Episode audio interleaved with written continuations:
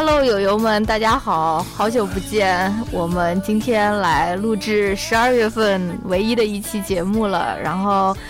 今天是。我这边是平安夜的晚上，然后 Francis 那边是圣诞节的早上，所以我们也打算来聊一个非常应景的一个话题，就是浪漫爱情喜剧，或者是浪漫爱情片，或者是小鸡片，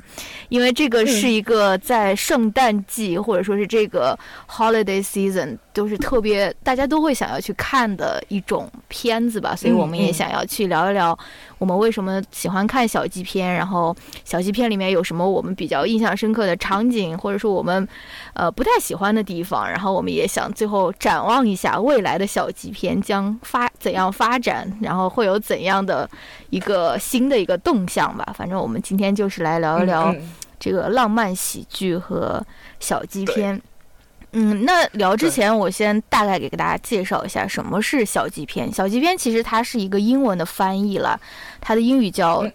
chick flick。flick。对，然后我今天还专门去查了一下这个是什么意思，然后它也是定义也是挺简单的，它就是说 chick flick 就小鸡片，其实就是女性向的一种电影。对，也猜到了。对，就是什么 mainly appeals to women，所以它就被叫做小鸡片。然后浪漫爱情喜剧大概也就是一种。怎么说？大家应该都清楚吧？配方型的一种电影，反正就是男女主角在电影中坠入爱河、谈恋爱，然后一般会有一个比较圆满的一个结局。所以，就是在我们正式聊这些小剧片或者浪漫喜剧之前，那不如我们先来问一问，就是我们最近看过哪一些？rom com 或者浪漫喜剧片，然后可以跟大家先简单的分享一下，不用说太多，因为我们后面可能还会说到之前自己看过的东西。那要不 Francis 先来？我我其实最近看的一部就是我在阳的过程当中发烧的时候看的，就是我呃我上上上周吧，就是上上上周的时候我就阳了嘛，然后就烧到了三十九度，然后虽然整天都躺在床上。就是就是你虽然很难受躺在床上，但也不是总是能睡着的嘛，就因为睡太多了就睡不着，然后下去也也也没有力气去进行其他活动，那我就在床上面打开了一部，应该是一九年的时候 Netflix 给瑞典拍的一个浪漫喜剧，它其实是个。呃，电视剧了，每一集三十分钟，叫做《圣诞寻伴》。呃，不知道大家有没有听说过？就是在豆瓣上面有这个页面的。它其实就是在讲有一个女生，她已经三十岁了，然后她单身了好几年，因为她上一段恋情给她的打击太大，所以她之后就一直没有谈恋爱。然后，因为她年年纪已经到三十了嘛，所以她每一次就是这种逢年过节回家吃饭，都会被人问说：“哎，你怎么还没有男朋友啊？”然后她她作为唯一。的家族里面唯一一个单身的人就被安排在他的那些哥哥的双胞胎啊，或者说生出来的小孩的那 那一那一边吃饭，他就觉得太丢人了，就是因为他没有没有伴侣，所以一直被当成小孩。那所以他就开他就撒谎说自己找到了男朋友。十二月初的时候对家人撒了这个谎，然后他就必须赶在圣诞节之前找到一个可以带回家的男的。就这样一个就是听起来都已经很老套的这样的一个 一个剧情嘛。然后当但是当时我就。为什么会选择看这个东西呢？就是因为我烧的太难受了，我感觉我需要看一点甜，来帮助我不要那么的难受。而且另一方面嘛，这种浪漫喜剧都是很套路的，就是它就是有很就是呃有很多剧情你都能猜得到它是怎么样会会会进展下去啊，通常。可能男女主角通常都是那种受过情伤的，不敢再爱的，然后在这个节日氛围，在家人朋友的鼓励之下，又重新敞开心扉，然后去接受一段新的恋情，向向喜欢的人表达自己的爱啊！就就是他的他的这个主题跟情节都蛮固定，所以我就不用担心说我在看的时候会出现一些就是我不喜欢的情节，因为他的他已经有一个很。很成熟的这个套路在，一，所以我我觉得这那个也是比较符合我当时的心境的，就是我已经生病很难受了，我不想再打开一套电视剧或电影，它里面还会出现一些让我觉得很不喜欢、很烦躁的剧情，所以我觉得在我。呃，就是生病难过的时候看这种就是很俗套的这种电影的话，会有一种很安心的感觉。是的，所以这就是我最近一次看这个浪漫喜剧的的经历。好的，好的。我还专门就是为了回答这一题去翻了一下我的豆瓣，然后我发现我 你那肯定就是很久没看了，也是的，但是我还没有就是嗯，等等一下再说吧。反正我翻了一下我的豆瓣，发现我上一部看的就是我我们两个都看过的那个林赛罗韩的哦《Falling for Christmas》，我觉得不好看，叫什么圣诞亲情，反正就是 对对对，怎么说呢，就是。她是一个什么滑雪场大亨的千金，就是很有钱的那种女的。然后她又跟一个开滑雪小旅馆的一个男的，就是嗯嗯，通过各种各样的机缘巧合，反正就是最后恋爱了嘛。这个是我在那个 Netflix 上面看到的。但是我最近确实还在就是电影院看过几部印象比较深的所谓浪漫喜剧，一个就是我我后面也会讲，就茱莉亚·罗伯茨和乔治·克鲁尼最新演的那个叫。呃，天堂门票，Tickets to Paradise。然后，嗯，对，然后还有之前有看过一部同性的一个浪漫喜剧片，就叫 Bros，叫哥们。哦，那个我也看了。对，其实现在那个线上还在上一部，就是 Sheldon 演的，就是演 Sheldon 的那个男的演的，也是一部同性的浪漫喜剧片，叫 Spoiler Alert。我不知道它的中文翻译是什么，反正就是现在在线上还是可以看到。我我可能也还打算去看一下，反正也是一个同性的一个浪漫喜剧。然后还有另。另外一部就是非常突出，我能想到的也是我在大荧幕上看的，就是 J Lo 和 欧文威尔逊的《Marry Me》。哦哦哦，非常经典。开头没看完啊，这个就是我到时候对。就是你，我我记得你有一个，就是说的是你最不喜欢的，就是男女主角之间没有任何的火花嘛。这个我就觉得是一个非常好的一个例子，就是男女主角就像两根那个铁钉一样，没有任何的那种。浪漫的火花，反正对这个就是我呃那个最近看过的一些，不管是在大荧幕或者是小荧幕上面看过的一些浪漫喜剧。对，然后呢，明天就是我们这边明天不是圣诞节吗？然后今天我平安夜的时候，我还在那边发奋工作，真的是感觉自己非常面目可憎。然后明天我就打算跟乔老师一起看那个《初恋》。就是那个满岛光的 那个，哦哦哦，对，因为因为我们本来就是乔老师就不是一个爱看浪漫喜剧片的人，然后他本来也不是很愿意跟我一起看，但是最近梁文道不是出了一期八分嘛，就讲说初初恋为什么又土又好看，反正那一集里面啊是吗？然后乔老师就被说服了，这一集。对，就最新的一集。哦，应该就是这个星期五的。对对对对对。哦，我还没有听啊，那个我要我也要去听一下。但是电视剧我好像没没有电视剧我没有太太太多兴趣，因为我在网上面听到有一些人评价，就是说，其就是因为初恋其实它是属它是它的那个。类型就是正确归类的话，严格来说应该算是日本纯爱哦，对对对，电视剧嘛。纯爱其实它跟这个浪漫喜剧又不不完全是一回事的东西，就可能它喜剧色彩会会少一点。然后然后那个剧里面就是就是经常可能会充满这种啊，对遗憾啊、错过啊，或者说什么。病啊、绝症啊之类的那种，就是这种会比较多一些，就跟浪漫喜剧那种搞笑的这种可能会不不是那么的相似。然后我听到有很多人，哦，我听到很多人说，他们觉得，呃，就是日式纯爱片其实不适合放在 Netflix 上面去播，因为。呃，Netflix 是一次就把全部放出来了嘛？但是他们说日式纯爱片的那个节奏本身就是很慢的，你就是要一周看一集，就是那样一集一集这样品，你才看得出来他们那个爱情的美美妙之处。如果你一下子就把十集放出来，然后你就会觉得怎么每一集都那么的平淡，我为什么要这样连下去看？就会不想看下去了。就有一些人是这么说的。嗯，对。但是那个蛮。主角都长得很好看，我觉得冲着这个颜值都是值得去看一下的。好，对的，对的。呃，其实你也说了一些了，就是你为什么喜欢看浪漫喜剧，然后通常在什么情况下会想要看？那除了就是比如生病、卧床，或者是这些比较身体上面不舒适的时刻，那还有什么时刻你会比较想要点开一部就是浪漫喜剧来看呢？我觉得我我这个看这个呃浪漫喜剧其实是有一个历史的。我我 第一段时间集中就是集中看了很多，就是我高三左右的那段时间，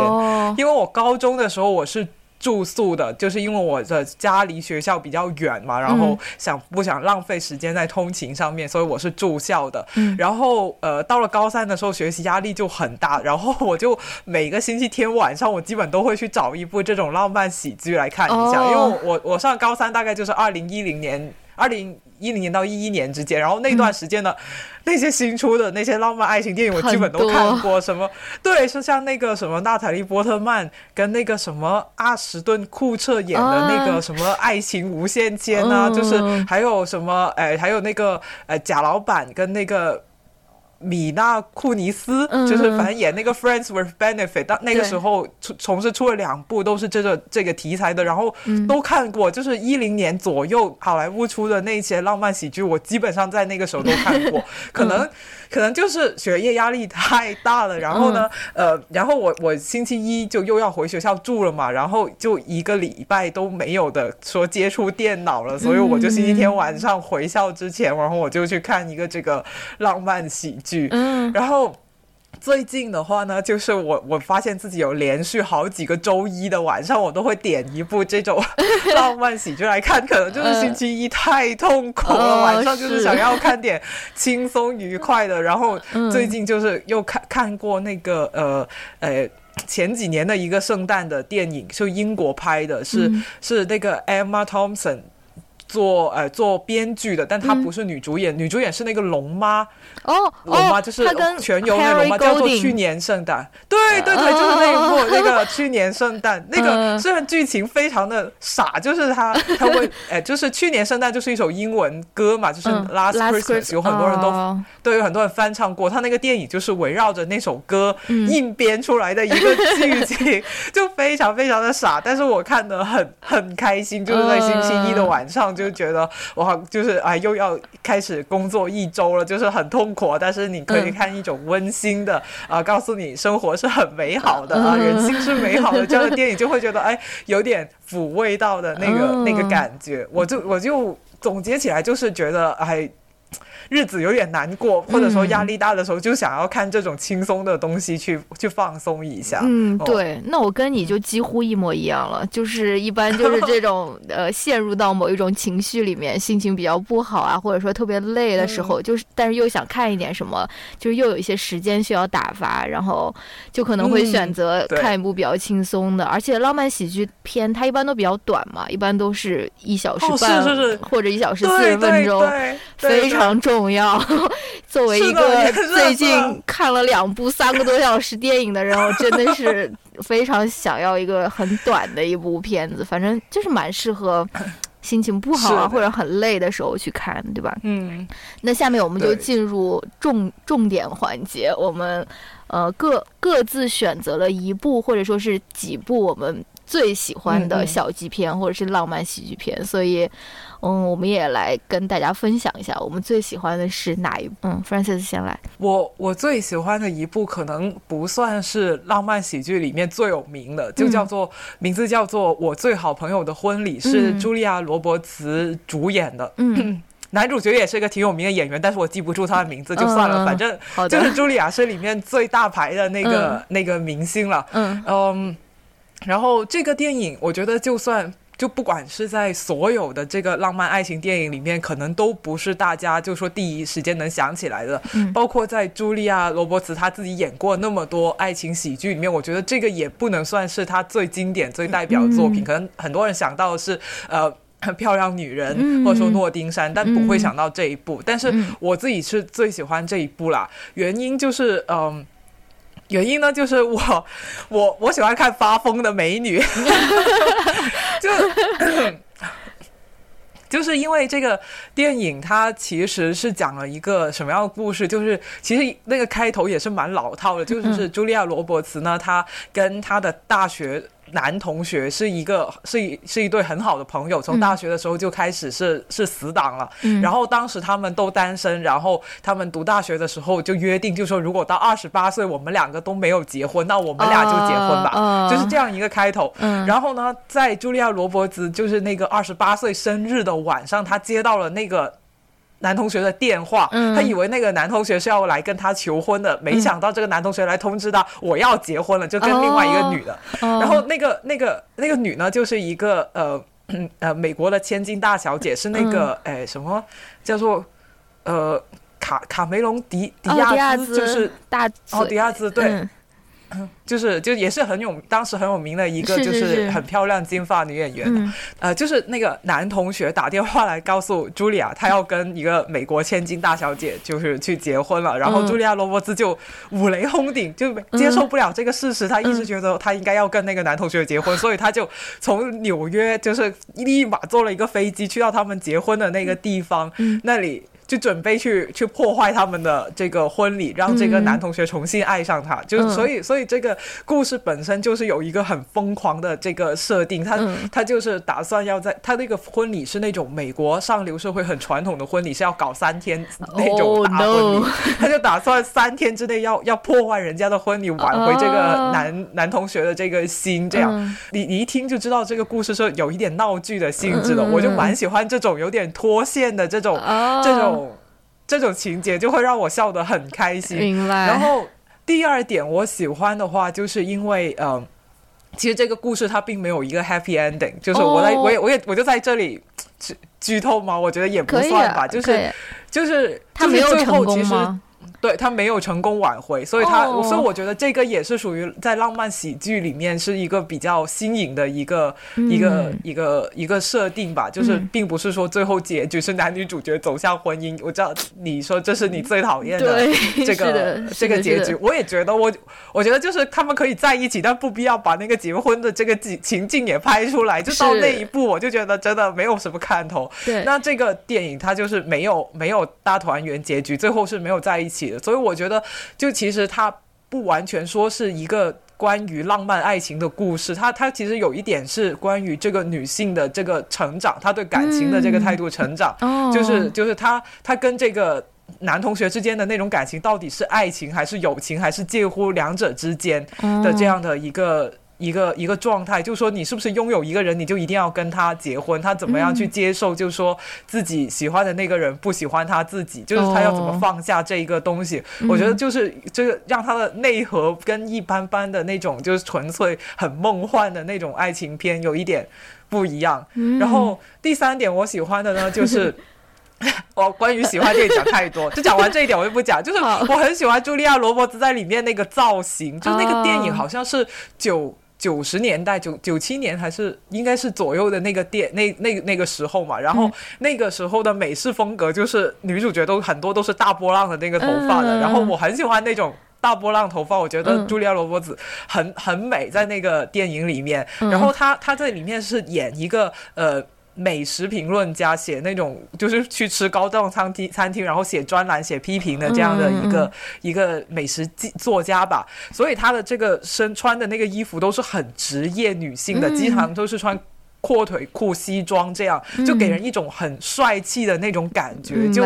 对，就。特别且特别是跟以前那些呃，就是可能小时候看那种台湾偶像剧里面女主角是很娇滴滴的，或者说的那那种形象很不一样，就给人感觉就那个女性是非常的干练，很很聪明的。但是当 当她她在事业上面做的很好，但是一到爱情里面，她就发疯了，变成了一个失去理智的这样人。然后有这样一个反差，我也觉得很有意思。所以这就是我喜欢这个电影的原因。嗯，好的，好的。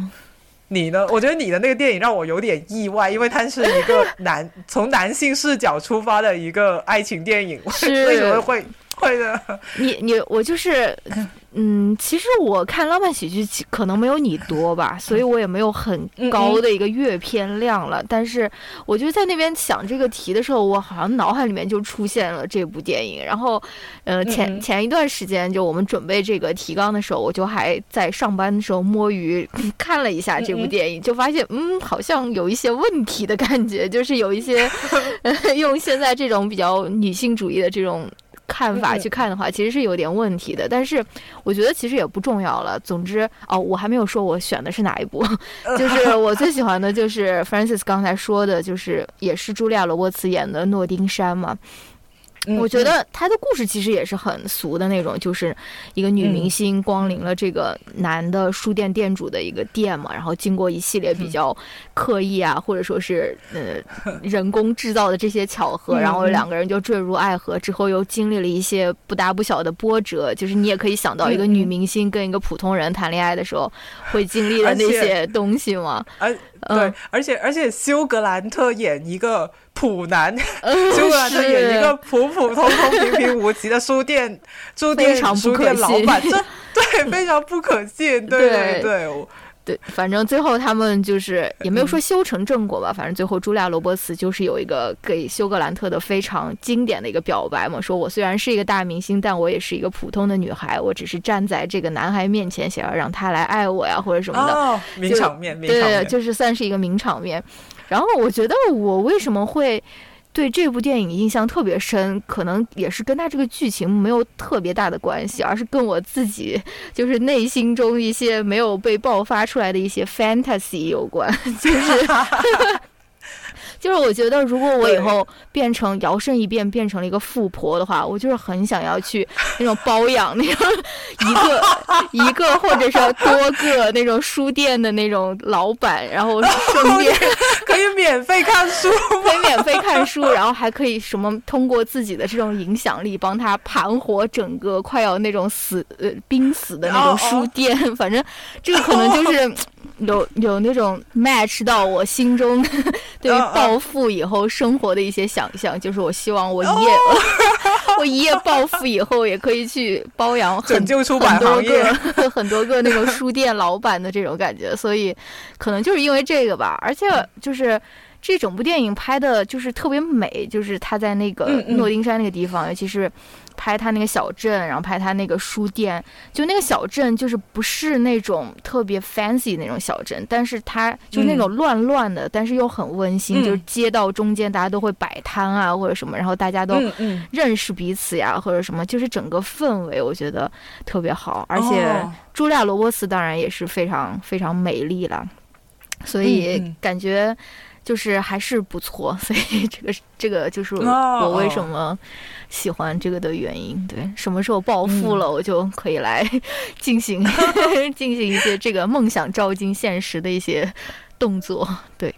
嗯，我其实第一次听说这个。诺丁山这个电影是在那个《非诚勿扰》那个电影上面，就是葛优和舒淇，不是不是那个综艺节目，是是葛优和舒淇演的那个。其实那个也算是中国的这个算浪漫爱情喜剧的一个一个典型代表吧。虽然他他他是很很中国本土的，跟好莱坞的那种很不一样。然后我记，因为当时那个葛优演那个叫勤奋吧，那个男主角不是征婚嘛，然后他给自己写征婚的那一段话里面，就其中有一句话。就说我也不做诺丁山的梦，然后我当时没看过诺丁山这个电影，但是我我是先看的《非诚勿扰》的，我我就不明白这一句台词是什么意思，然后我上去查，然后有人就讲了，就说诺丁山哦，其实是一个很出名很出名的爱情电影，然后但是因为这个电影的剧情实在过分超现实啊，就是呃好莱坞女女明星喜欢一个平平无奇的书店老板啊，然后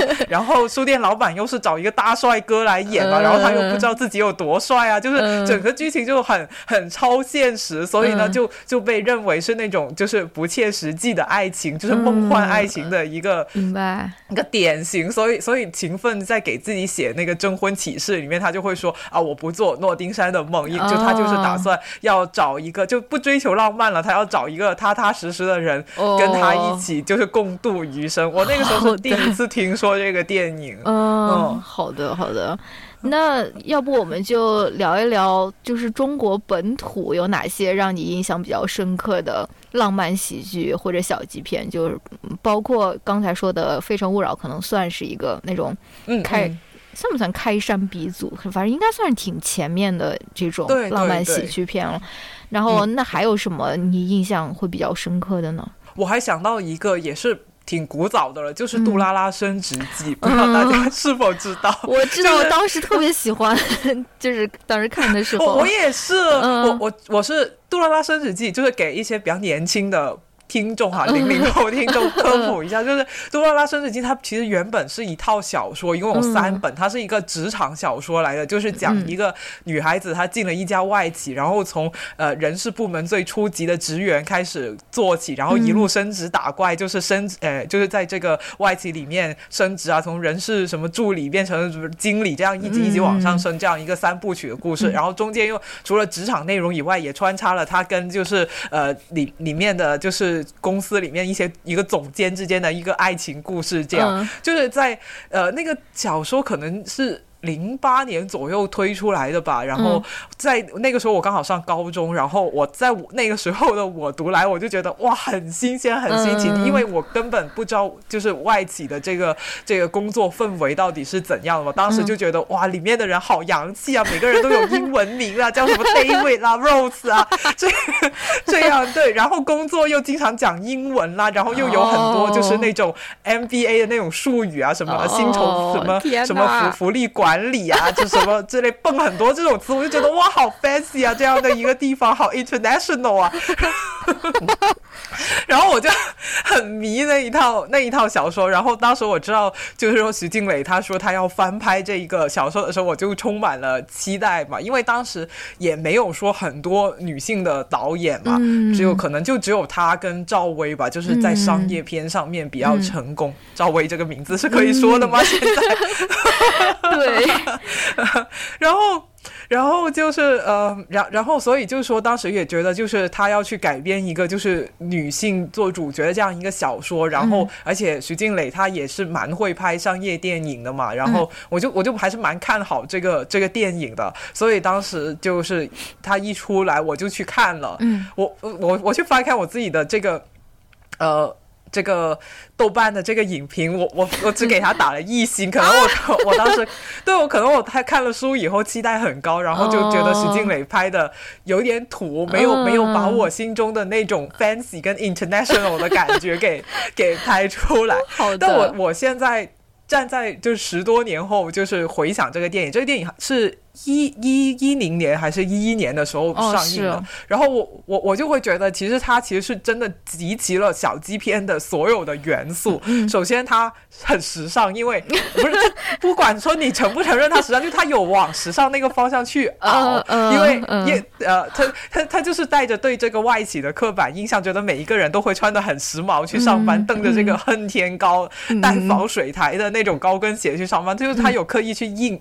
就造那种很。很很时尚的那种那种穿衣风格出来，然后又有关于职场的这个这个话题啊，然后又有一些异国风情，他们那个年会好像是在。马来西亚还是什么东南亚的一个地方去去办的，他他所以他还有取外景，就是离开中国境内去别的地方去取一些异域风情的的的 feel 回来，然后又有然后当中又有爱情啦，然后又有又有就是有办公室恋情嘛，然后还有很励志啊，你一个小职员怎么一路奋斗，就就是所有的这个元素都齐了，就在这个电影上面你能够感觉到，就是他好像有在很努力的在学那种穿普拉达的女。女魔头啊，那种就是对吧？又有时尚，又有职场，又又励志的这这种故事，就是能能在上面看到他，他有在很努力的学好莱坞的这种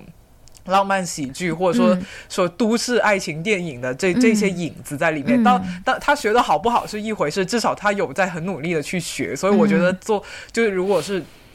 比较典型的中国的这种。小鸡片的话，我会想到是这个。嗯嗯，对。你呢？比较典型的，我好像也不知道。我好像记得当时也是在大学的时候看那个《初恋》，不是失恋三十三天，好像特别火。初恋的魔咒。对，好像当时特别火，但是我也不太记得具体讲的是什么。好像就是一个女的失恋了，然后她怎么样 move on 吧，就是怎么样。最后跟身边的一个男的对默默守候的男男闺蜜最后好了的这个故事吧。但是我最近也不是最近了，大概二零一七年左右看过一部，就是周冬雨和金城武演的那个叫《喜欢你》，还挺好看的。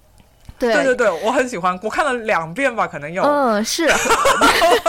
我真的很爱看这些。是的，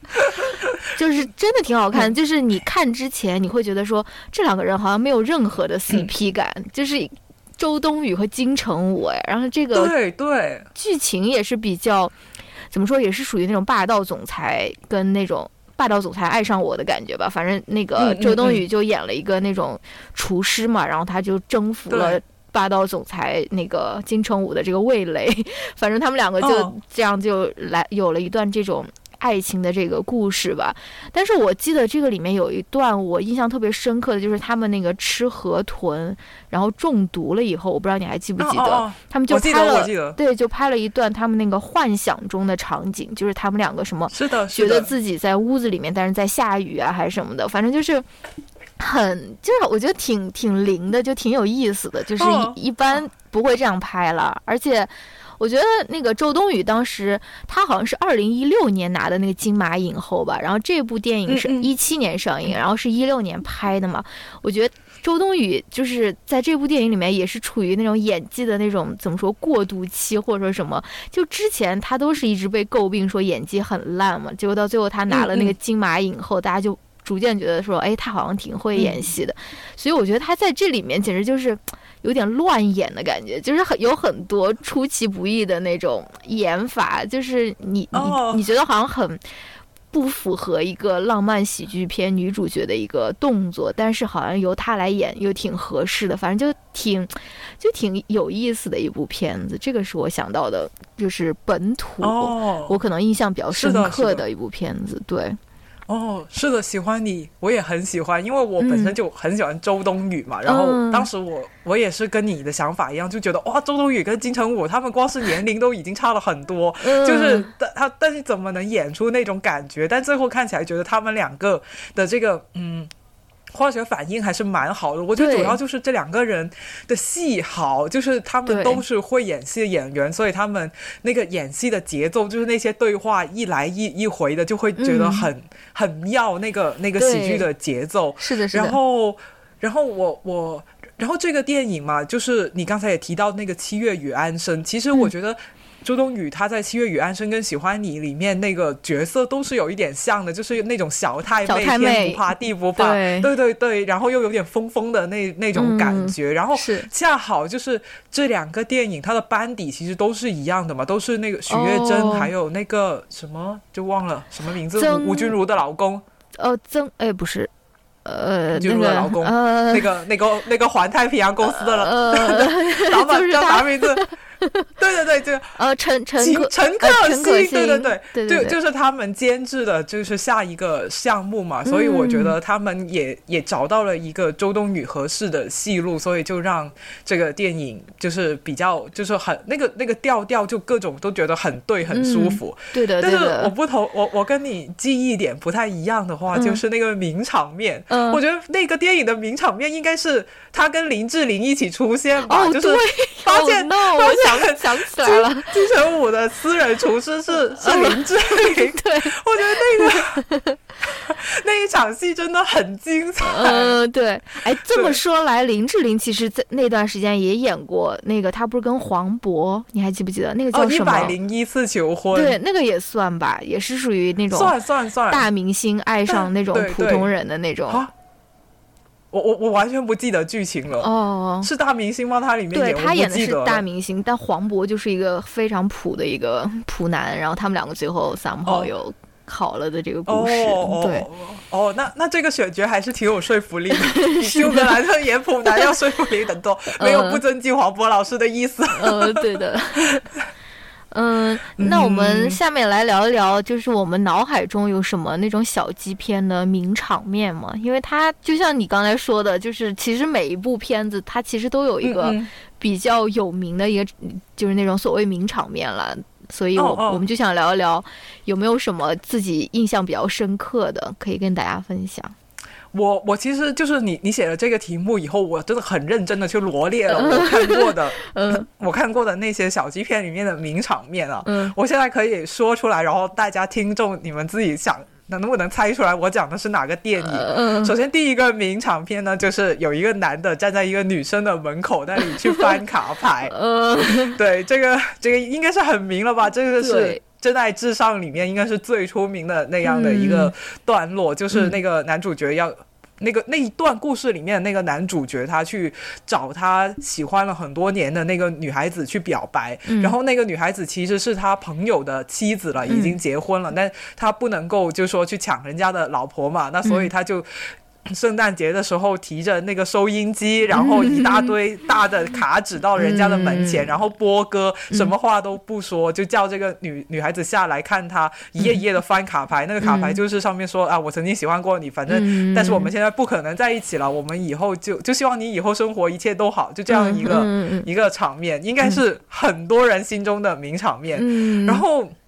我觉得《真爱至上》贡献了蛮多名场面的，比如还有一个。对，还有一个就是，呃，应该是休格兰特吧，他演那个总统，然后他不是跟喜欢他的女秘书嘛，但是他不知道他的女秘书住在哪里，然后他想找圣诞夜找她表白，他就只知道那一条街，他就一。挨家挨户的去敲门，就说：“哎，那个谁谁住不住在你家？”这个也也是一个名场面，感觉后来也有不少电影曾就想要模仿这一个桥段的。然后还有最后那个小男孩冲去飞机场那里，就一个一个关卡那样冲去找他的那个女同学去表白，就冲飞机场这种应该都不知道是哪一个喜剧，就哪一个爱情片首创啊！就就感觉总是会出现这种冲飞机场啊，冲就是。追追着去表白的场景，嗯，还有就是我印象很深，就是就是《B J 单身日记》里面，就是嗯，休格兰特跟那个那个谁啊，跟那个科林科林菲斯。菲斯，对，科林菲兹，他们俩打架，就是 就是两个大帅哥在路中路中央为了一个女的打架，这个这个场景，我觉得我觉得也是名场面，他他好像成为了这个《B J 单身日记》里面一个。就保留的桥段，就他一共拍了三部嘛，每一部两主打架，两个男主角都要打一次架，好像就是如果两个帅哥不打架，他就构不成这个系列了，他就是这个系列的灵魂之一。对，就是暂时暂时先说这些吧，因为其实真的有蛮多。好小七你呢？呃，我我想到的就是那个当呃哈利遇到莎莉，还是当莎莉遇到哈利，里面的那个梅格瑞恩，梅格瑞恩在那个。呃，饭饭馆里面假装高潮的那个 场面，就是非常经典。对，其实梅格瑞恩也是一个属于曾经是风靡一时的浪漫爱情喜剧女主角，还有什么电子情书啊，都是她演的。是她跟对他跟那个汤姆汉克斯拍了有三部，嗯，电子情书、下毒夜未眠，嗯，还有什么？还有一部，我也好像还有一部的，不记得了。好吧，嗯，你继续说。对，反正就是那个假装高潮的那个戏份嘛，他在那边演，然后大家都向他投来异样的目光，但是他还是在那边非常自如的向那个他对面的那个 Ha Harry Harry 去表演这个女性高潮的这个嗯那个场景吧。对，然后我我我之前就是知道了这个这个场景，然后还。知道了他们所在的这个餐厅是在哪里。我们我当时和乔老师去纽约的时候，还专门去那家餐厅吃了一下它里面的那个三明治。那个三明治，我当时就记得特别贵。我刚刚录节目之前去查了一下。就是它就是一份那种三明治，而且它非常简单哦，就是两片白面包，然后里面加很多很多的肉，就是那种 ham 的那种。它一份要卖到二十二到二十五美金，就是非常哇天呐，高价的一个，那就一百多块钱一个三文治了，人民币真的是对很贵，但是我记得好像还是挺好吃的，而且它它的那个。它那个其实不算是一个餐厅，我觉得它更像是一个用我们比较熟悉的比喻，更像是一个食堂。它其实是一个，就是它的座位摆的是特别密，就是不是说是有很多隐私空间的，就是你要跟大家坐在一起，甚至要拼桌的那种。所以它也是一个比较有意思的一个就是场景，对。哦。哎，那我想问一下，你当时吃的那个三文治是他们戏里面的那个三文治，是跟他们戏的套，就是他拍戏的时候角色吃的那个是一样的吗？我不太记得了，但是我觉得应该是一样，因为他那个地方没有卖很多东西，他就是卖那个三明治，对，所以哦，非常。那他们菜单上面有没有写，就说啊，这是梅格瑞恩的三文治，没有，这是哈里的三文治，这是萨里的，啊，他们居然没有拿这个这个电影来做。噱头。对，但是他那个他那个餐厅就是生意特别特别好，因为他的东西比较好吃，所以有很多当地的人都会过去吃，就是感觉他们不需要不需要这个这个噱头。对，哦，我觉得我当时看你就是在提纲写这个，我觉得还蛮不可思议的，因为《哈利遇上萨利》应该是。八九年的电影吧，一九八九年，如果我没记错。那那到了现在，他还在开，我觉得很 很厉害。因为我听说，就是爱情神话，嗯，也是中国就是近年来一个浪漫喜剧的代表了。就是他们不是也也在上海的很多那些小店啊、咖啡馆里面取景了嘛？但是好像听说他们现在都已经有一些倒闭了，没熬过今年上海四月的风控。所以我觉得你说的那个。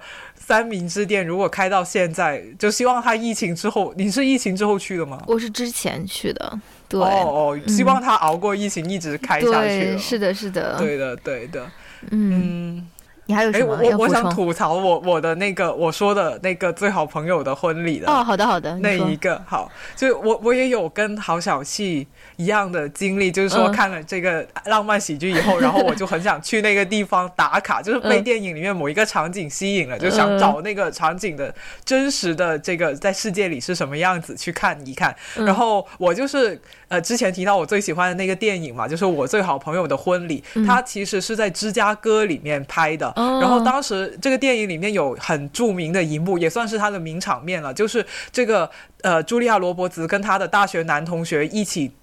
坐这个呃游乘游客观光的游呃这这个游游轮游艇，就就是在这个芝加哥的游船，对，在这芝加哥运河上面去去观光，然后然后他们两个就在船上面聊天，那个其实是一个告白的场景，就是这个男主角跟。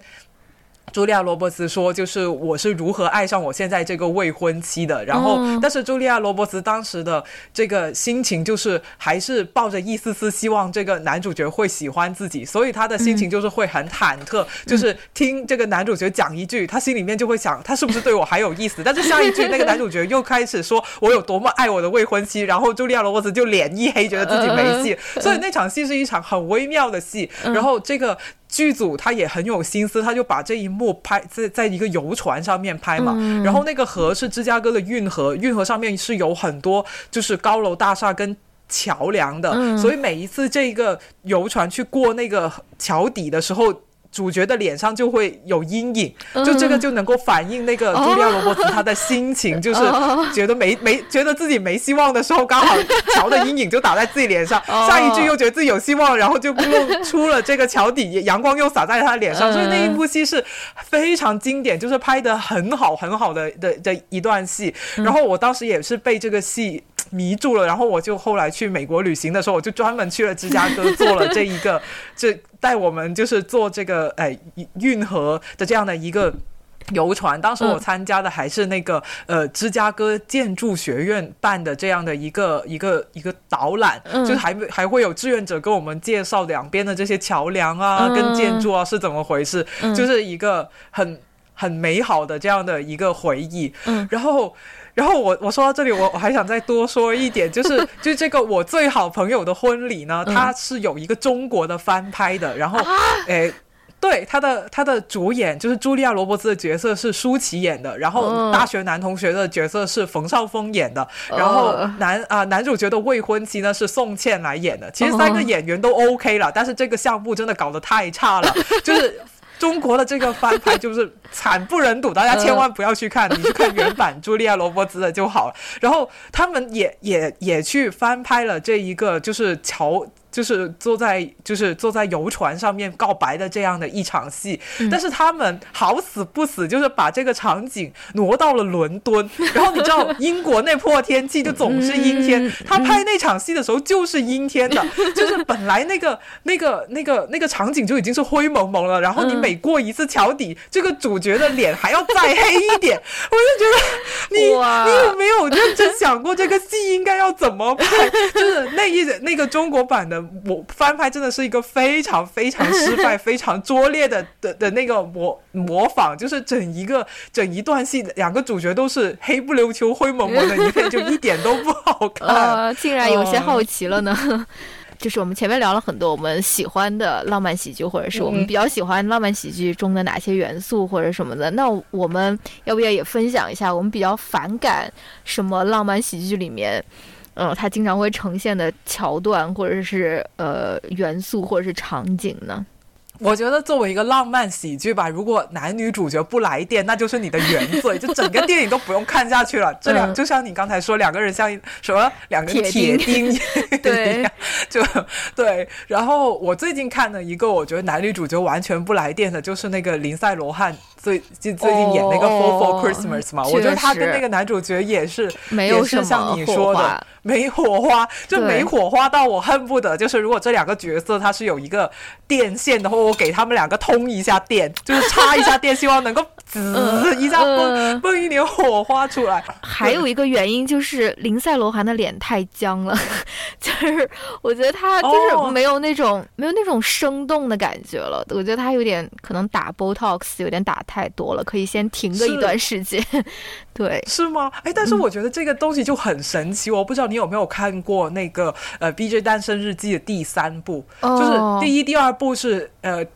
看挨得很近拍的，好像就是两千年出头。然后第三部是前几年，好像可能一七一八年左右拍。然后那个时候那个女主角就是那个 Renee Selwick，对，她就她其实是整容失败了。她不仅是打针，她是整容失败了。对，然后当当时她的脸就是僵的不行，就是整个对，她就演第三部，但是。竟然他的脸僵成这样，那个电影还是可以很好笑，就就不是说因为他他长得不好看那种滑那种就像丑角的那种笑，是本身那个电影的喜剧效果让我觉得还蛮好笑的。所以我当时看那个《B J 单身日记》的第三部，我就很震惊，就是一张这样的脸居然都还可以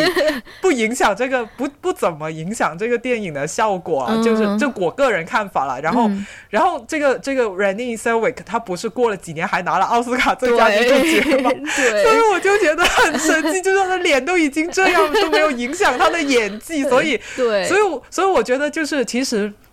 呃，林赛罗汉他的脸跟跟 Randy 的那个比比起来，真的没有说那么僵了，但是也是，但是他的他的电影就是还是会让你觉得就是他的。表情不是特别的丰富，或者说很很有表现力，可能跟他有点时间没有没有出来大荧幕拍拍戏有关系吧？对，有可能。而且他的这个角色，我就感觉有点跟他的年龄不是特别符合。我觉得《B J 单身日记》的那个女主角，她其实跟她。就是女演员的这个经历基本上比较符合，但是感觉林赛罗韩她还是在这边演一个特别小的什么千金啊，就那种，就是感觉有点可能有点不太自然。对。对，这个也是我当时看这个剧的这个电影的一个感受，就是我我觉得它里面有很多桥段啊，都像给我有一种像小鬼当家那种小孩子的那种闹剧的感觉。我不知道你记不记得，就是他有一个情景，就是他刚搬进去那个呃男主角开的那个小旅馆的时候，又就是他身边没有那些佣人了嘛，他什么事情都要自己干，然后他就又不会套床单，然后又不会用洗衣机，然后那那种笨拙就很像。小孩子不会干家务的那种感觉，我我觉得我怀。我我就觉得，就是我是会觉得有点滑稽，就是你三十五岁的人还在演小鬼当家这种 这种闹剧的桥段。但是，我我后来就是在豆瓣影评上面看到有些人说，哦，其实这些桥段是在致敬他以前演过，就是他小时候演过那些很经典的电影的的桥段。所所以，我觉得可能因为我不是他的忠实影迷，所以我没看出那个乐趣来。但是如果可能一直是他的影迷的人，就会看得很开心，就觉得哦，我熟悉的那个林赛罗。罗汉又又回来了，明白了，就这样，嗯，扯远了，嗯，然后我我还有另外一点想讲，就是我不喜欢的就是这个浪漫爱情喜剧里面的这个女性角色太过工具人，哦，因为我自己是女性观众嘛，所以我肯定要找一个代入点，去去切入。去体让我去沉浸在这个剧情里面。如果这个女性角色她太像一个工具人的话，我就会觉得我我没有办法投入进去。呃，有有哪些电影会让我有这种感觉呢？就是可能会得罪很多人。就是我觉得 Richard Curtis 就是那个英国很有名的一个导演，就是《真爱至上》的那个导演，他导的那些电影都让会让我有这种感觉，我没有办法在。带入他的女性角色里面，比如说像《真爱至上》吧，最出名的他的这个作品，就是最出名的那个。段落不就是我刚才前面讲的那个翻卡片那个段落嘛？然后是凯拉奈特利演的女主角嘛，在那一段里面。然后其实你仔细回去想，凯拉奈特利在那个那一段的故事里面，她的角色就是一个工具人，她就是在扮演一个美丽的女神。所有的故事都是跟她不是从她那里出发的，是从那个暗恋他很多年的那个男生那里去出发的。所以是的，他他只要在。奈特利只要在那里很美，扮演一个女神就就 OK 了，我就会觉得嗯没有很很能投入。还有就是他另外一部也有很多人都喜欢的这个这个呃电影，就是那个时空恋女人，就是那个 Rachel Ad McAdams 跟那个一个就是爱尔兰的那个男演员忘记。全名叫什么了？就是就是跟他演，就我其实也很喜欢，我觉得很温馨。但是我也会觉得 Rachel McAdams 的那个角色很工具人，嗯，就那个就男的在那边穿穿越时空，对，穿穿梭。其实那个就对那个故事，其实主要是关于这个男孩跟他父亲的这个故事的这个关系的嘛。然后 Rachel McAdams 也是在里面。只是扮演一个很漂亮的、很甜美的、很很很很能体贴这个男主角的这样的一个妻子、这样一个女友的角色，我也会觉得就是 不是不是很有意思。就是我我看进我当我看进去的时候，所以我我就不是很喜欢这样。还有还有一些就是。以前我第一次看的时候很喜欢，现在看的时候我就会像你之刚才提到，就说你重看旧金山的，呃，不是重看洛冰山的那个 那个那种感觉，就觉得哎，它里面价值观好有问题，就给我这样的感觉。那个电影就是彭浩翔导演的那个《撒娇的女人最好命》，就是周迅跟黄晓明。还有隋唐，还有还有那个那个谁，那个 hold 住姐谢依霖主演的，其实这个 cast 都蛮不错的。嗯。但是你你你改天感兴趣的话，想可以去看一下。其实他的这个他那个电影，我第一次看我是觉得很好看，因为彭浩翔他毕竟是个很会拍这种商业电影的导演，所以他能够把这个电影的节奏做的就是很紧凑，很很吸引你看进去，就不会有那种尿点的存在。但是你仔细去想一想，他整个电影的这个笑点都是建立在刻板印象，还有一些很厌女的情绪上面的。因为这个电影它就是。讲啊，周迅她演的就是一个女汉子，她也有一个多年的男闺蜜，就是黄晓明。她一直都跟对黄晓明有好感，但后来发现黄晓明居然找找了一个台湾的女生台妹，就是隋唐演的去做女主角。然后隋唐完全就是女汉子的对立面，就是台湾女生那种很嗲呀、很漂亮。然后，然后周迅她就突然感觉。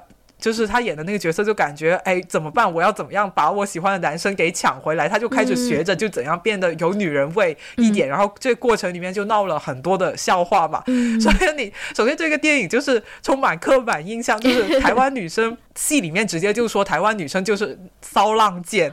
就然后对啊，就是就是其实其实大家如果去过台湾的话，都会知道台湾女生顶多就是有礼貌一点，说话温柔一点而已，就是不 不是不是骚浪贱，就就是他他就用这个。台湾女生跟大陆女生，这就非常刻板印象的这样的去对比，还有就是包括就是说，他对隋唐那个角色就是比较温柔一点的，有女人味一点的，就就贬低他，然后然后周迅这个女汉子又很就是每一次她要就是学习怎么样变得温柔的时候，她就会觉得很别扭啊，浑身不自在，其实都是一种就对。不没有办法拥抱自己女性特质的一些表现嘛？其实你现在现在经过上野千鹤子老师的点拨，大家都知道这就是厌女情绪的一个表现嘛。所以其实这个电影就是建立在对于啊两岸之间的刻板印象，还有 女对厌女情绪上面做出来的一个喜剧电影。就是现在在看，真的就会觉得这个电影有很多的问题，可能就没有办法再享受其中了。是，那他的他的那个主题就是。他的这个题目吗？他他就是想表达说会撒娇的女女人比较好命吗？嗯，其实最后也没有了。最后就是周迅其实并没有变成一个很会撒娇的的女女生，她其实就是最后周迅就是通过做自己，然后就跟黄晓明好上了，就就这样。好好的好的。嗯，那我我我其实也有 那个一些比较反感的元元素了，或者场景了。就像 Francis 刚才说的，我就是比较讨厌，呃，浪漫喜剧。最后，他要把结婚作为一个结局，就是很多浪漫喜剧，它其实最后都是一个，比如说婚礼啊，或者说是求婚的场景呀，我都不用列举了，就是就太多了，你知道吗？然后很多人就会觉得说，哦，这样好像就是爱情的一个完美的结局，包包括 我，就是很小的我在看的时候，我也会就是被洗脑嘛，就觉得说，哦，好像婚姻是爱情的一个完美的一个结局，是一个完结点。但其实越长大就越越发现说。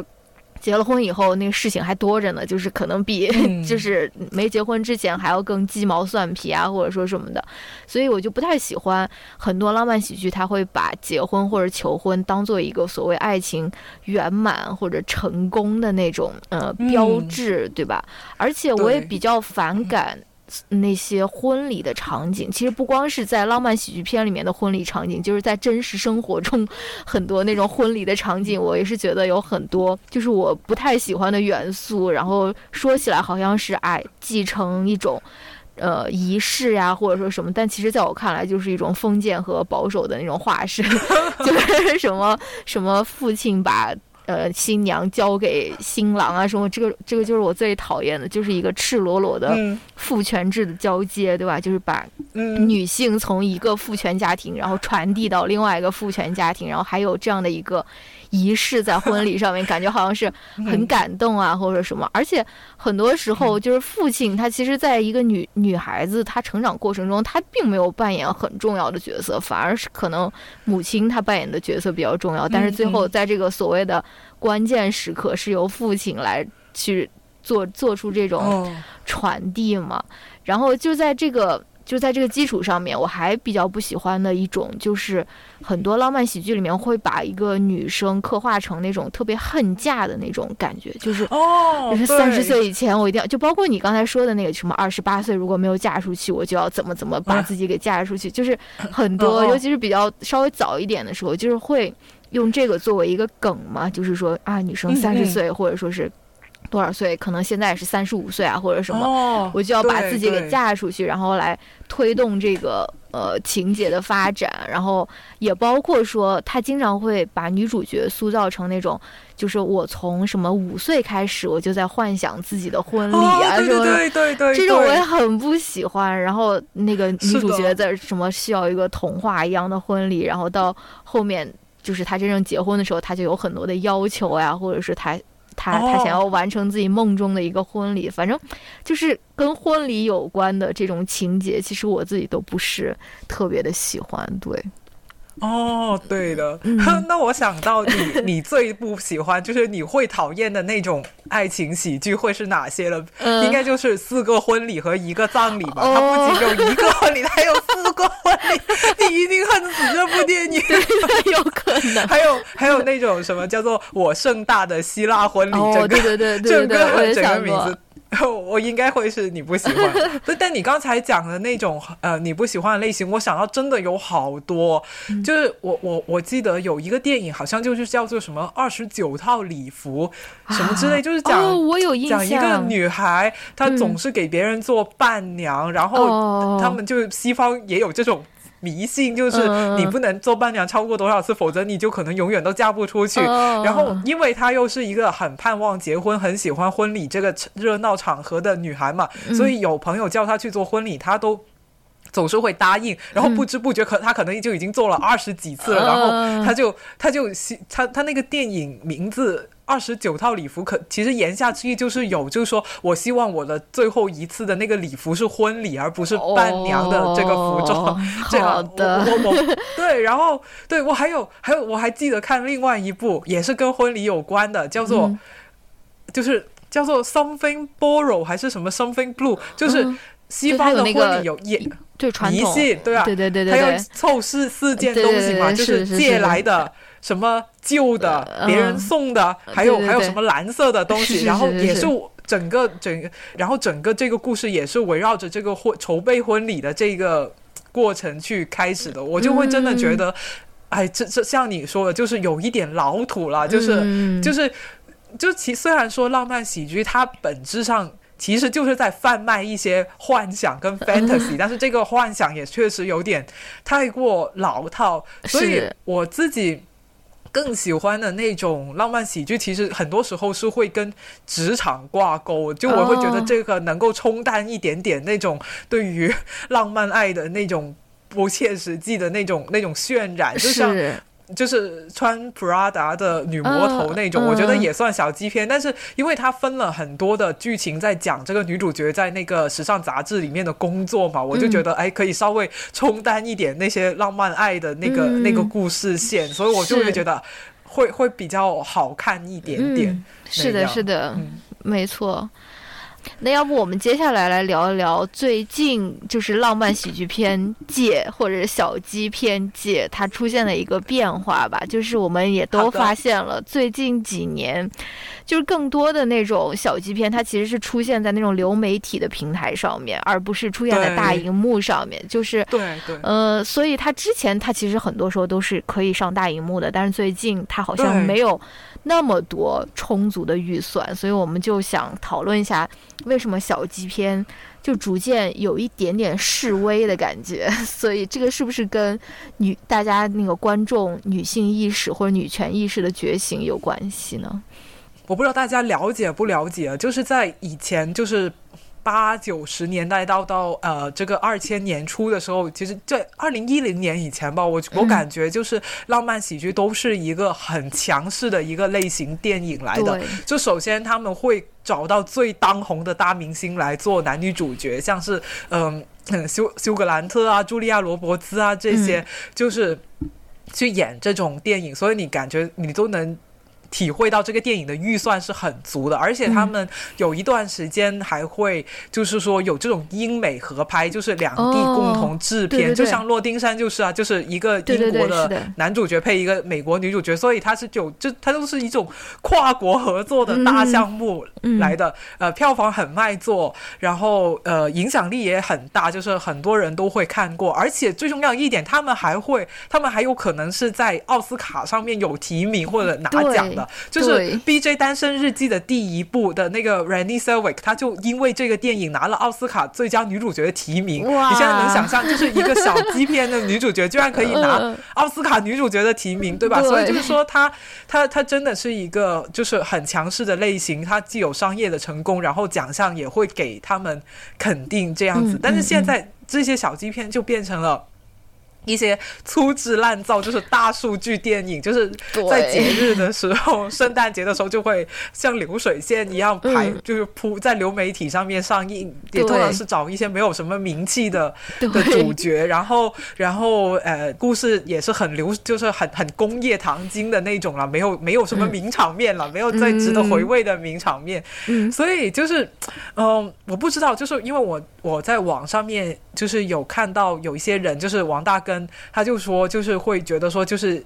可能就是跟这个女权主义的这一个。兴起是有关系，就是观众已经就是被女权主义的这个教育下，已经没知道，就是这些电影啊，或者说文化产品给我们兜售的这些浪漫爱的幻想，它是它是虚假的，又或者说只是想让我们就是女性就是沉迷在这个婚恋里面，然后不呃让我们失去自我，所以就会开始就是以前都那些浪漫爱情电影就不再那么受欢迎了，它变成了一个过时的。甚至是政治不正确的的东西，嗯，所以就就变得就是说，大家也厂家可能也感觉到了这个趋势，他们就不再愿意去投拍这一些的电影了。嗯，我我觉得他的这个分析也许也是有一点有一点道理的吧。嗯，对我也是这样觉得，我觉得可能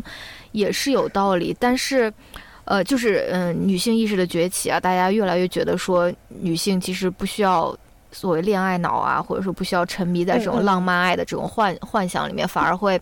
而且越来越少的女性，她会把嫁人当做自己人生的第首要目标了嘛？更多都是在优先于个人的成长呀，或者说什么的。所以我觉得这肯定是有原因的，呃，肯定是背后的原因之一。但是我同时又觉得说，我们其实还是需要小级片的，所以我就想要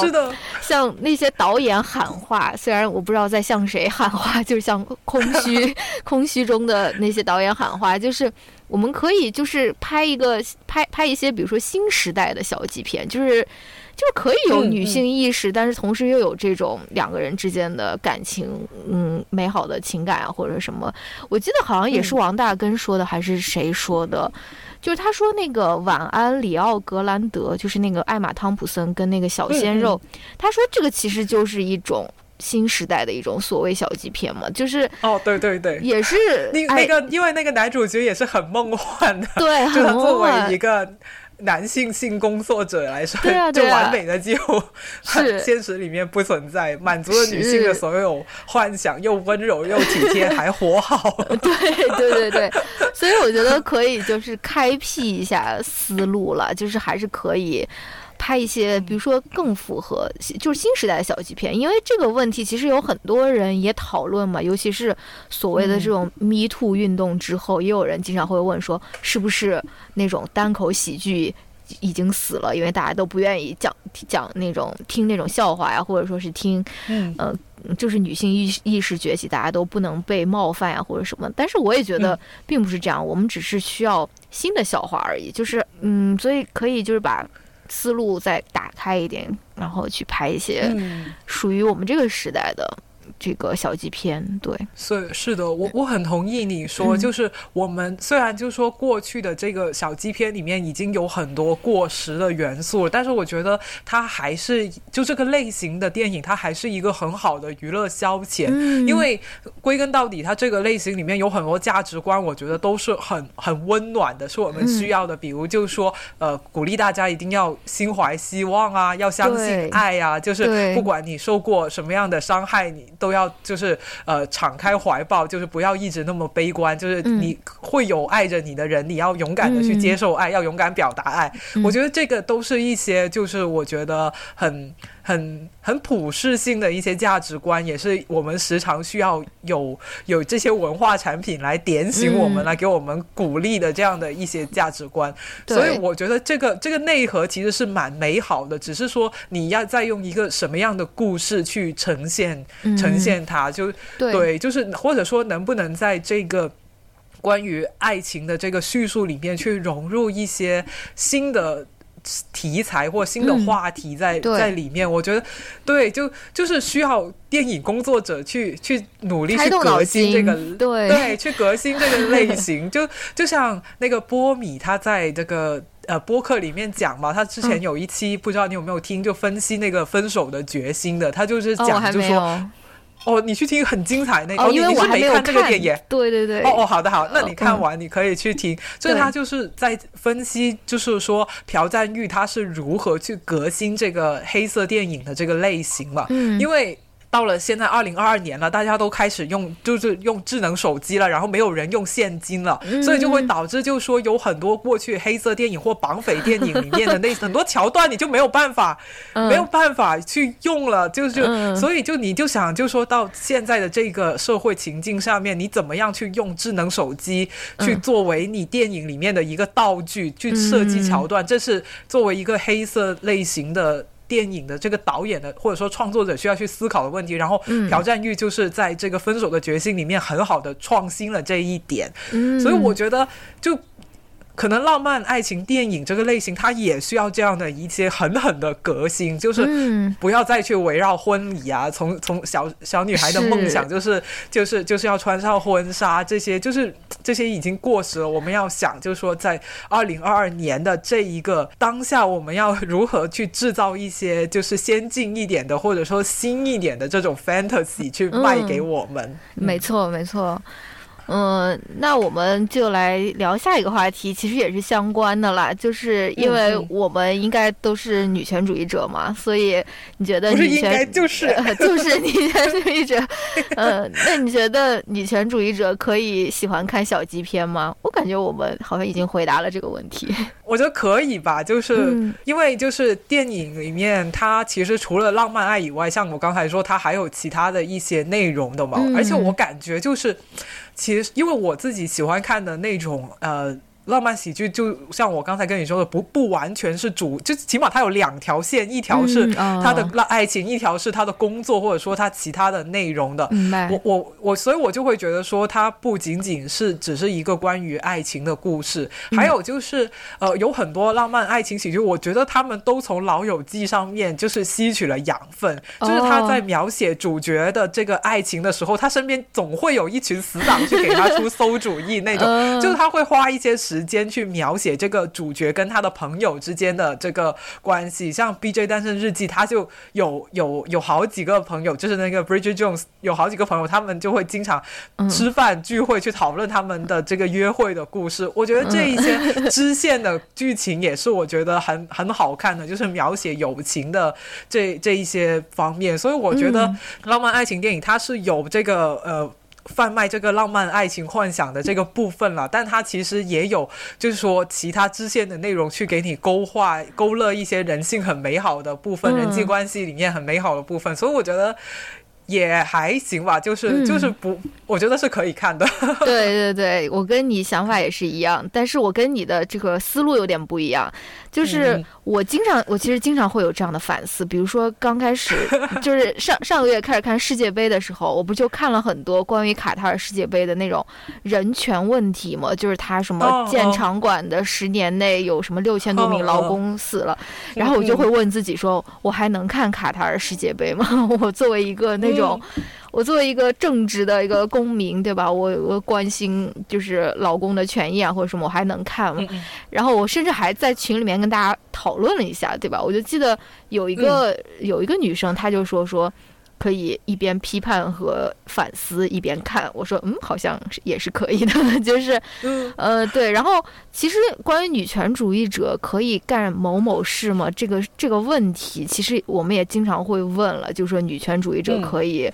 什么，比如说化妆吗？然后什么穿穿的穿穿的。就是很女性化吗？或者说可以生孩子吗？或者可以结婚吗？我觉得这种类似的问题，我的答案都倾向于是可以。就是，嗯，就是说，就是我觉得，就是女权主义它其实是给人提供更多选项的一个理论嘛，或者说一个框架。你就是不能够通过呃女权主义用女权主义去。绑架成为另外一个绑架别人的一个枷锁嘛，对吧？所以，嗯，所以这种这种怎么说，类似于这种问题，我都觉得应该是可以。而且我们都要勇敢的做一个那种 bad feminist，我觉得就是要 就不符合很多那种标准的那种女权主义者。所以我觉得是可以看的。而且你刚才也说了很好的原因，就是我们不不一定要吸取他所有的那种。东西，我们也可以就是挑自己比较喜欢的部分来来看。对，那最后一个想讨论的，其实就是展望一下，也不是说展望，就是目前我们来回回顾一下目前浪漫喜剧界做出的一些革新，或者是改变，或者说之后。你比较期望看到怎样的一些荧幕上面的浪漫喜剧的角色？对我我自己现在感觉哦，我是更加喜欢就是少数族裔做主角的那些浪漫爱情喜剧的。同意。嗯，这倒这倒不是，这一方面是因为就是近些年来就是这种关于多元文化的这个潮流，就是教育了我，就是说就过去的这一些呃。爱呃很多的电影啊，或者是各界的文化，其实都是很白人中心的嘛，所以就是关于这个少数族主义的这个展现是不够，这是政治正确带给我的一个积极的影响了。嗯，另一方面就是，就是我我自己也确实是觉得，就是看够了，就是白人的演员里面，比如说你要找一个白人的帅哥，还有人能够比休格兰特或者说。就是裘德洛更帅吗？我觉得那已经是白男的天花板了，你就 没有了。你现在再找一个白 白白人男男主角的话，没有不可能再有比这两个人更帅、更有荧幕魅力的了。那与其我们看一些就是低配版的休格兰特改成裘德洛，那为什么我们不去看一下其他族裔的一些一些？一些帅哥美女了，所以我就会觉得说，我会想要看就是少数族裔做主角的这种浪漫喜剧，嗯，但是我又会觉得说，就是这并不是说啊，你你你拿一个呃休格兰特跟茱莉亚罗伯兹演的那种剧本，然后你就把这两个。主角换成了就是少数族裔，这个故事就会好看。对，就不是这样的，因为其实现在有很多 Netflix 或者说流媒体平台堆出来的那种节日烂片啊，就是这种，就是就是硬找一个 对硬找一个黑人的主角跟一个压抑的主角就就凑在一起，然后其实并不好看。我觉得，我觉得还是你这个故事要。依据你这个角色的演员他的一些特性去给他安排，就是情节或者说打造一个贴合他的人设，这个故事才会才会比较的好看。就是因为你一个白人的一个一个男主角，他可能就是他他的身上那个性感的点，跟你一个南亚裔的或者说跟一个非裔的一个主角，他的那个性感的魅力的那个点是不一样的。然后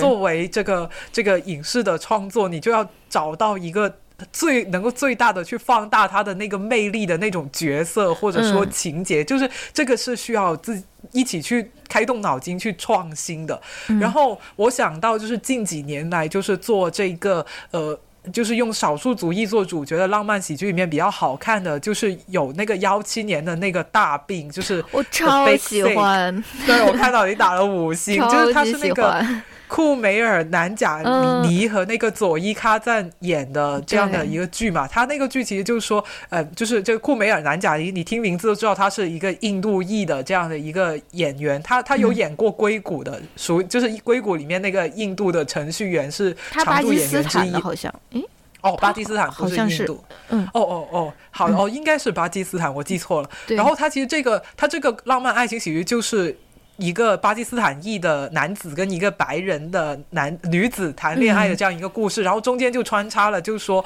这个。呃，巴基斯坦裔男子他要怎么样去面对这种文化上面的冲突？就是他他的家庭不希望他去找一个白人女生结婚，然后硬是给他安排这种相亲，所以他这个很多笑料或者说这个戏剧的矛盾都是围绕在他自己的这个种族的这个主义的文化，他要怎么样去就是就是呃就是找到一个平衡点，又不不让家里人伤心，又可以做自己。就是我我觉得这个就是属于说是一个比较贴合这个。这个角色就是这个演员的这个这样的一个故事，但这也很正常，因为这个故事本身就是他这个 他自己的真实的这个故事嘛。是对，然后然后另一个我觉得好看的就是《摘金奇缘》，就是那个疯狂有钱亚洲人。对对，因为我很喜欢那个男主角，就是那个 Henry Golding，我觉得他。对，我觉得他长得很帅，他很帅啊！对，是的，是的，所以所以我就觉得，我就是应该要大力去开发一些，就是这种亚裔的、非裔的这些帅哥美女，去去担当这个浪漫爱情电影的主角，就是他们也是可以有那个呃，就是偶像光环的，他们其实是扛得住这个这个光环的，是，然后。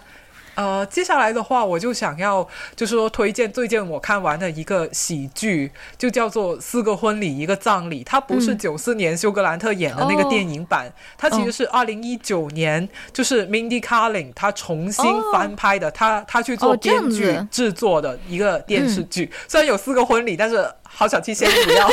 被劝退。好的，就是。就他，他其实只是借用了四个婚礼跟一个葬一个葬礼这样的一个概念，就是说他这个十集的电视剧里面一共出现了四场婚礼跟一个葬礼，但是整个故事已经跟原版的那个故事完全是没有关系了。他就是他并不是说找了一个人啊去对标休格兰特演的那个角色，并不是这样，故事是重新写的。他就讲了一群，呃。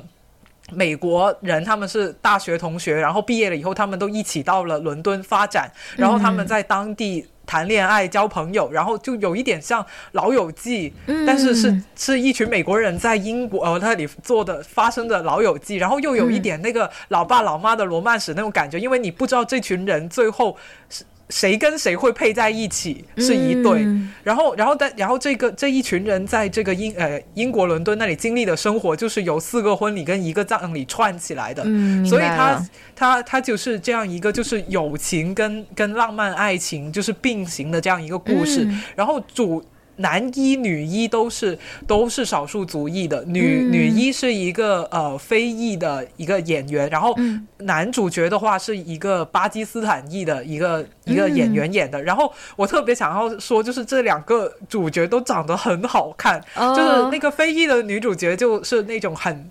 很很很明艳、很很性感的这样的，这就不是那种不好的性感，就是她是演一个就是那种在。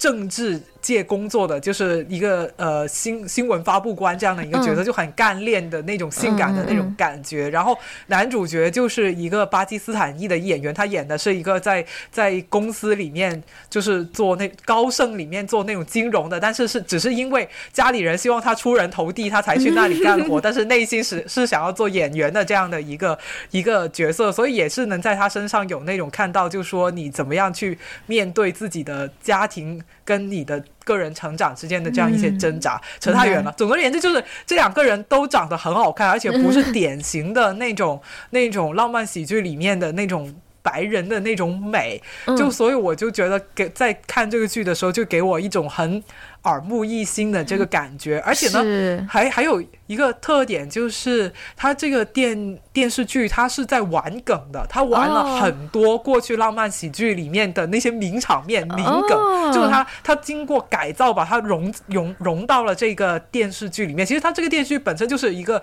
致敬浪漫喜剧的这样的一个电视剧，它里面有像。这个主角他住的这个地方就是诺丁山，然后然后就在前面前面前面。我不是讲过《真爱至上》那个名场面，就是那个翻卡片嘛？它里面也用了翻卡片的这个桥段，但是是女生之间，就是两个女生好，他们是好朋友，是真的好朋友啊，不是那种假装成好朋友的 的蕾丝边的那种，就是就是她这这这个美国的女主角，就是她原本是在美国工作，她飞去伦敦嘛，然后去参加她的好朋友的这个生日 party 的时候，她的好朋友在机场里面接她的时候，她就在翻卡片，就表达对她的朋友的思念，就是她。他换了，他他用了很多的这一些梗，但是不再不一定再是用在浪漫爱情的这个线上面，有可能是用在，呃，友情上面的，就是他就重新化用了很多这些梗，然后对里面也有一些就是呃，就是玩这个简奥斯汀的一些梗，因为简奥斯汀写的也很多是浪漫爱情的喜剧嘛，就就我讲的有点多，但我讲完这个我就不讲了，这 个我就觉得我讲太多，就它里面有一个呃。有一条线就是那个白人的，就不是。就一个女主角，她有一个呃美国德州的老白男去追她，然后这个女主角就不想去接受这个美国德州来的有钱老白男，她就觉得哇，你看他年龄是我的一倍，对吧？然后又一口德州德州土音土的德州口音土的要死，然后除了钱什么都不懂，就没有品味。他虽然对我很好，但是我觉得这个人跟我前男友太不一样了，因为我前男友就是呃南亚裔的，就是巴基斯坦人，然后呢他又是移民什么。什么之类，就他就觉得我移我之前那个男朋友能够代表我比较进步的那种择偶观，那现在这个老白男，我觉得他。就太太不行了，就然然后他就在吐槽这一段话的时候就被那个老白男听到了，然后那个老白男就感觉很受伤，他就他就离开了。就其实这个桥段就是化用那个《傲慢与偏见》嘛。哦，对，《傲慢与偏见》里面其原本是达西去吐槽这个伊丽莎白，哇，她是个乡村姑娘，我就是只知道嫁有钱人，一点品味都没有。但是 Mindy Kaling 他就玩了这个梗，这个梗就变成了一个年轻女孩去吐槽那个老白男。对，性别换了，然后阶级也也也换了，然后吐槽的内容他也换了，就他不是嫌他土没钱，就嫌他太有钱了，他是 old money 那种那种。对，所以我就觉得会很有意思，就时代性。对，我就觉得就我们前面就说到了嘛，就是你要去革新这个类型，我觉得 Mindy Kaling 他就有在这个电。电视剧里面就是很努力的去做这个事情，所以我会推荐给那些喜欢看浪漫喜剧的人，又喜欢看简奥斯汀的人去看一下这个剧。你会看到很多老梗被他玩出了新的。花样来。嗯，很有意思。我觉得我们就是能跟 Mindy Kaling 在同一个时代，就是能够看他编编剧的那些剧和电影，真的很幸运。尤其是如果你是一个少数族裔，你不是那种白男白女的话，真的是，我觉得他他真的特别灵，他有一些那种改编啊，或者说什么的，真的特别好，很戳我们对亚洲女性的点，就是他他讲的很多事情都很深有同感。是的，是的，是的，而且他也是他和那个 B J Novak 也是我磕的 CP。虽然虽然他们俩的关系非常的模糊，他们也没有正面回应过他们。他们好像以前他们在办公室里面就是那个角色是一对嘛，情侣嘛。然后他们后面好像也谈过恋爱，然后又分手了。但是 somehow 明迪明迪 K 林他生的小孩好像他的父亲是 B J Novak，我不知道了。就是他们有一种非常复杂的一种关系，对，所以对他们是我磕的。我磕的一对 CP 之一，对。那那那我我说到这里，我又想补充，就是 Mindy Kaling，他他其实有一个，他他也有有拍一部小鸡片，是他自己做主角的，叫做《深夜秀》，挺好看的。是他和很好看，对他和 Emma Thompson 做主角的嘛，也是有职场线。对对对，我觉得那个也很好看，很好看，很好看。对对对，然后我不知道你记不记得他他在描写职场的那条线里面，其实他在办公室，就是他的那个编剧，他他哦，先给大家讲一下这个故事是怎么一回事。就是 Mindy Kaling 他他进入了一个就是深夜秀的这样的一个节目，嗯。的的幕后班底里面做编剧，那个深夜秀的呃主持人就是 Emma Thompson，但是因为她就是一个白人的老年的女性嘛，所以她有很多梗就已经太过时了，她的收视率一直在跌，所以他们就要引进一个年轻的，然后少数族裔的人进他们的编剧室里面去写一点不一样的笑料，去盘活他的这个节目。那所以这个故事就是这样开始，然后 Mindy Kaling 就进入了那个编剧团队，编剧团队几乎全部都是，应该就是全部都是白人男的，然后他就跟。其中两个男的特别多交集，一个就是很帅气的，但是是个渣男。后来发现，另外一个就是经常跟他顶嘴的。嗯，但但呃，但是后来就发现，哎，这个男的人还不错。然后那个经常跟他顶嘴的人，后来发现人其实还不错。那个男的就长得有点像 B J Novak，我不知道你有没有，我你有没有这种感觉？就是。就是皮肤比较白，头发也是黑的，脸长长的那个，就比较 nerdy 的那种男的。对对对对对对对，那个也很好看，推荐给大家。好的好的。嗯，那我就大概说几部，就是我最近看过的一些嗯小纪片嘛，在大荧幕上面看过。其实它也是有有领导，也不说领导吧，就是未来的一些所谓的方向吧。就是嗯嗯呃，第一部就是我也挺喜欢的，就是我之前说的那个《Ticket to Paradise》天堂。天堂门票吧，它就是那个呃浪漫喜剧片鼻祖茱莉亚·罗伯茨和乔治·克鲁尼，就是再一次联手，他们演了一对那种中年离婚的那种夫妻，然后他们他们的女儿去巴厘岛度假的时候爱上了当地的一个男生，然后过了嗯。就很短的时间，然后他们就决定要结婚，所以乔对乔治·克鲁尼和茱莉亚·罗伯茨就。块一块飞到巴厘岛去，但他们同时还是那种冤家路窄的那种感觉，因为他们两个并不是一个很和平的一个分手，然后他们又，但是又想要以父母的身份去阻止女儿结婚嘛，就是他们想要把这桩婚礼给拆散，所以这个就是桥段汇集了，对，桥段还是这种浪漫爱情电影的各种桥段，对对对，桥段还是 挺。挺老套的吧？当时我看之前我就觉得说，哦，肯定是到最后他们两个好了，或者复婚了，然后嗯，这这场婚礼变成他们两个的婚礼啊，或者什么。但最后其实不是这样的，到最后那个他们的小孩其实还是结婚了，而且这个也是我比较喜欢这部电影的一点，就是它是一个其实是这一对中年离婚的这对夫呃夫妇，他们从他们的小孩身上就是。更加理解了什么是爱，或者是学习到了爱是什么，所以它就是一个有点像反向的这种，嗯，反爹位的这种呃爱的教育吧，就是一嗯嗯年年长的人从他们的小孩身上就了解了怎样去爱彼此，怎样去就是支持彼此，所以我觉得这个是挺难得的。然后我刚才也说了，说我特别讨厌那种婚礼的场景嘛，但是这部电影里面它其实也有一个婚礼的场景，但我觉得它就处理的很好，因为它。在那个就是西方的传统里面，就是那个男方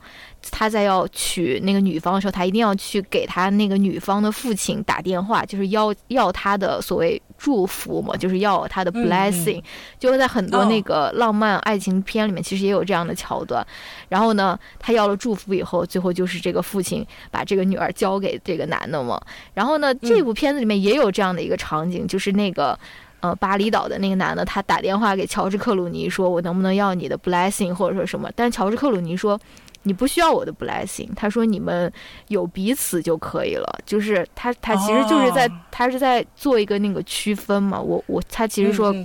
就是我不需要有这种。父权的这种交接呀，或者说什么的，我我你们两个只要父亲的默许了，对你不需要，其实都不需要父母的所谓同意，或者说是那种对吧？所以你们两个觉得觉得好就行了。所以这个也是我比较就是比较呃惊喜的一点吧。对，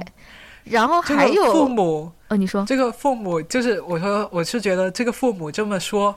也很有自知之明，就是啊，这些年轻人就是过来走一个过场，问一问，你也不要太把自己当回事了。在爹会说叫什么，我教我这呃要把女儿交给你啊，怎样当个好好丈夫、好老公、好父亲啊？嗯，就是意思意思，就一一下就是讲点大家都爱听的话就可以了。就确实是，嗯，父母要学一下 的，对，记住这句台词，就是父母父母背下来，到时候会用得上。对，是的，是的。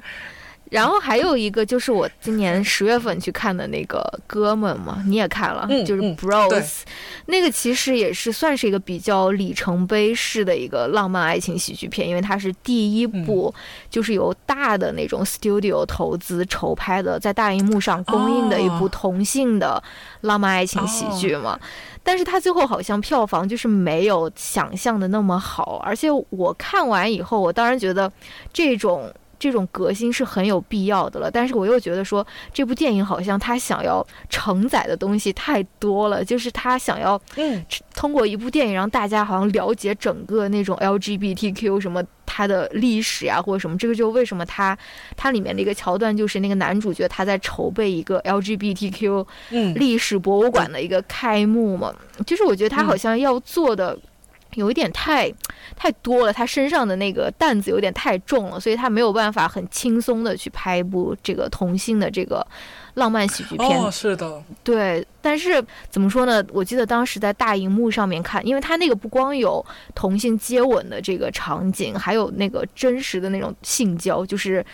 性爱场面，所以在大荧幕上看还是挺震撼的吧。所以因为以前没有没有看到过这样，对。但是我比较希望的就是以后也会有女同性恋的这种版本，就是因为我们以前有看过，比如说是那个。燃烧女子肖像呀，或者什么，很多都是这种女同性恋之间的这种情愫，是在一个很古典的，就是很禁忌的一个场域下面进行这个故事。但是我也希望有那种现代的那种，比较就是非常模式化的也无所谓，但是能够有那种女同性恋作为那种浪漫喜剧片的主演。嗯，这个是我比较期待后面 可以在大荧幕上面看到的一些东西。对，哎，你有没有看过？应该是前一两年，就是那个小 K 主演的，就是克里斯汀斯图尔特主演那个《最美好的季节》，它就是两个女同性恋的那个圣诞的圣诞节的那个浪漫爱情喜剧，那个挺好看的。好啊哦，那个那个挺好看的。好呀，好呀。我也觉得，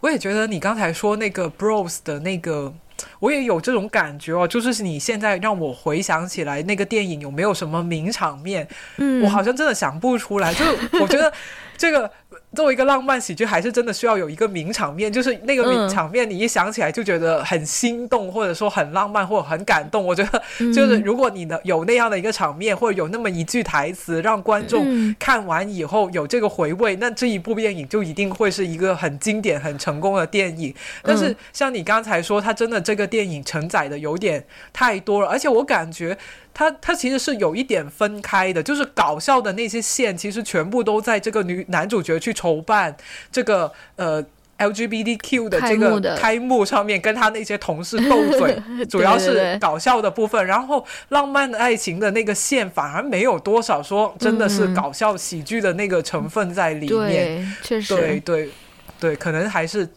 要还是就是一次很好的尝试，但是可能还没有说做的很成熟。但是我自己看的时候，我还是觉得很开心的那个电影，对，还是值得一看的。对的，对的。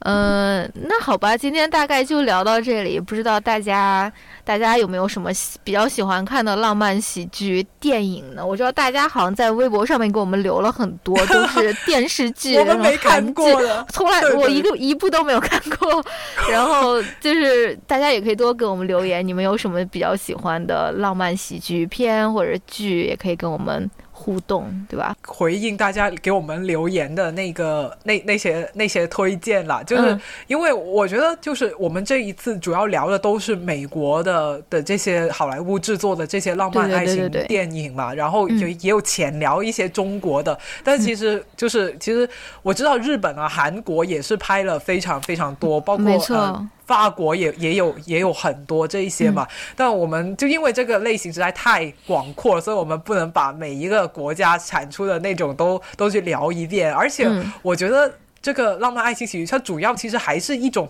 你会在娱乐消遣的时候看的那种电影，就并不会说是。那种啊，你突然之间，你你觉得你很有必要了解呃什么某某一段时间的历史啊，或者说你做功课需要，所以你就把把以以前的一些很经典的电影翻出来看，所以就是其实很取决我们今天聊的这个电影，其实都是那些。陪陪伴了我们成长的是那些阶段的时候看的电影，所以就是可能我们今天选片就是很很受限于我们成长的这个这个时代跟跟年代，所以可能也有一些比较经典的年代久远的我们没有聊到。但是如果是大家很喜欢的，也可以在留留言那里就是跟我们分享，就是跟我们推荐这样了。对对对，我就只想讲这个。好的，好的。那我们今年的节目就 到此结束了。结束了。我在想，我这个 show notes 估计要写到手软。今天的 show notes 写了就不要写了。哎，没关系啦，我可以写了，反正无所谓的。嗯，好吧，那我们今年就先这样，希望大家可以平安快乐。然后我们明年再跟大家 继续做节目，好吧？嗯，好吧，拜拜。跟大家讲拜拜，明天见，新年说新年快乐。